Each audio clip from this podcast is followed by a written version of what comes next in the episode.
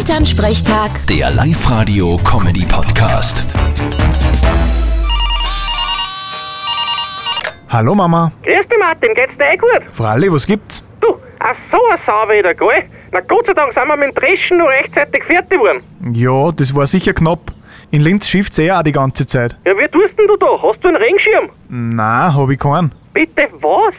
Wie kann man denn keinen Regenschirm haben? Ja, ich hab mir halt nie einen gekauft. Geht eh ohne auch. Ja, hast wenigstens eine gescheite Regenhaut. Na, hab ich auch nicht.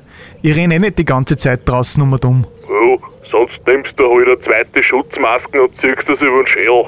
Das ist so ein Blödsinn. Sei ruhig da.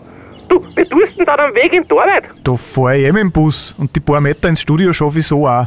Ich bin ja nicht aus Zucker. Nein, eh nicht. Aber nicht, dass du dich verküsst und dann recht jammerst, gell? Ich werd schon überleben. Vierte Mama. Bitte, Martin. Elternsprechtag. Der Live-Radio-Comedy-Podcast.